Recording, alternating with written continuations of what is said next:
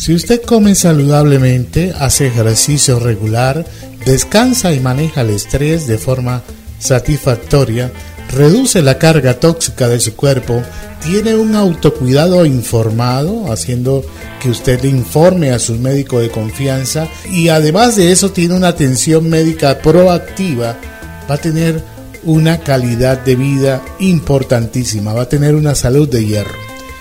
¿Qué es comer saludablemente? Limpiar nuestro organismo a través de la dieta es algo que sería lo ideal, ¿no? Comiendo, pero al mismo tiempo haciendo que esa comida sea beneficiosa para limpiar nuestro cuerpo, para regenerarlo y para restaurarlo.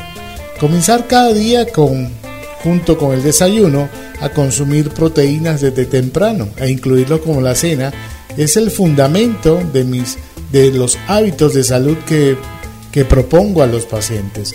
Comer proteínas por la mañana y proteínas por la tarde, dos proteínas ojalá al desayuno, dos proteínas a la hora de la cena, van a, procurar que su cuerpo no necesite tantos, tantas calorías en el día. Uno de los efectos secundarios menos conocidos de una dieta compuesta principalmente por alimentos procesados es el impacto que tiene en las funciones internas de su intestino. Estamos comenzando a descubrir que la salud de tu flora intestinal no solo influye en la digestión, sino que también podría tener impactos considerables en el metabolismo, el control del peso y varios otros factores de salud. Apoyar el equilibrio saludable de la microflora intestinal a través de la suplementación de una dieta la salud y la longevidad tienen mucho que ver con la manera de alimentarnos, como la manera de aumentar nuestra energía los bloques de construcción nutricional generalmente necesitan proteína, hay que individualizarla. Hay personas que pueden comer muchos carbohidratos en el día y otras que no. Eso va a depender mucho de la labor, el trabajo y, el oficio que tenga la persona, la quema de grasa que tenga la persona. Si una persona que camina todo el día porque mm, hace mandados, esos pacientes necesitan mucho carbohidrato, necesitan carbohidrato, aumentar los carbohidratos porque si no van a terminar cansados y también necesitan una dieta rica en ciertas sustancias que le ayude a disminuir el ácido láctico producto de la fuerza del músculo, de la actividad muscular y bajar y es importante darle agua a esos pacientes, darles agua con limón, darles jugos, que son benéficos para disminuir esa acidez en los tejidos. El segundo paso es hacer ejercicio, quemar unas cuantas calorías extras a través de una mayor actividad física. Tenía que ser un componente del estilo de vida de todos, acompañar ese aumento de ejercicio con una dieta saludable ya está dando beneficios importantes sobre su cuerpo y sobre el cuidado de su salud. Eso va a aumentar los niveles de energía porque Fíjense que hacer ejercicios ya indica no solamente la quema de energía, sino la puesta a marcha de un metabolismo más acelerado que va a producir mayor cantidad de energía. Fíjense que ese círculo vicioso de hacer ejercicio para producir más energía vale la pena retribuirle a nuestro cuerpo unos ejercicios de quemadores de grasa para ayudar a, a la producción energética del día. Descansar y manejar el estrés es el tercer paso. Uno nunca aprecia verdaderamente la importancia del descanso y el control del estrés hasta que la falta de ellos está teniendo un poderoso efecto negativo en la salud general de nuestro cuerpo y de nuestra mente. Establecer una rutina constante a la hora de acostarse y crear pasos de acciones para enfrentar el estrés son factores de importancia suprema para la salud y el bienestar general.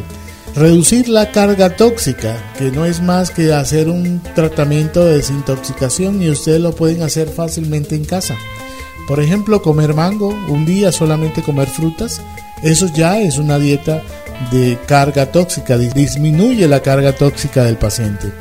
Se está comenzando a vislumbrar que la carga tóxica es importante incluso en aquellas personas que se van a hacer un tratamiento o una cirugía porque hay una relación directa entre la carga tóxica y la perpetuación de la inflamación.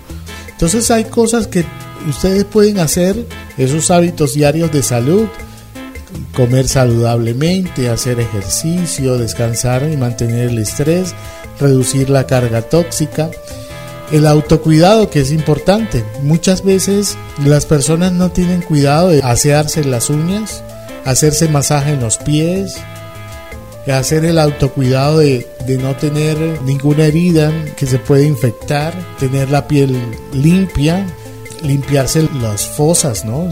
La nariz, hacerse limpieza nasal, hacer, hacer gargarismo, cuidarse los dientes, sacarse un poco la, el cerumen de los oídos y hacerse un buen aseo de rutina ayuda a que el paciente tenga y con esos cuidados aporten para que el paciente no se infecte, los pacientes eh, vean y descubran a tiempo masas tumores que le están apareciendo en el cuerpo. Todas esas cosas hacen parte del autocuidado y si usted tiene todos esos pasos, la atención médica proactiva de su médico de confianza le va a ayudar sustancialmente a que ustedes tengan eh, una buena calidad de vida. Aunque tengamos muchas influencias de nuestro propio bienestar y tengamos conocimientos de cómo llevar ese bienestar, visitar a su médico regularmente no le cae mal un médico que por lo menos le haga una visión general, un cuidado general o una, un panorama general, un panorama completo de su estado de salud,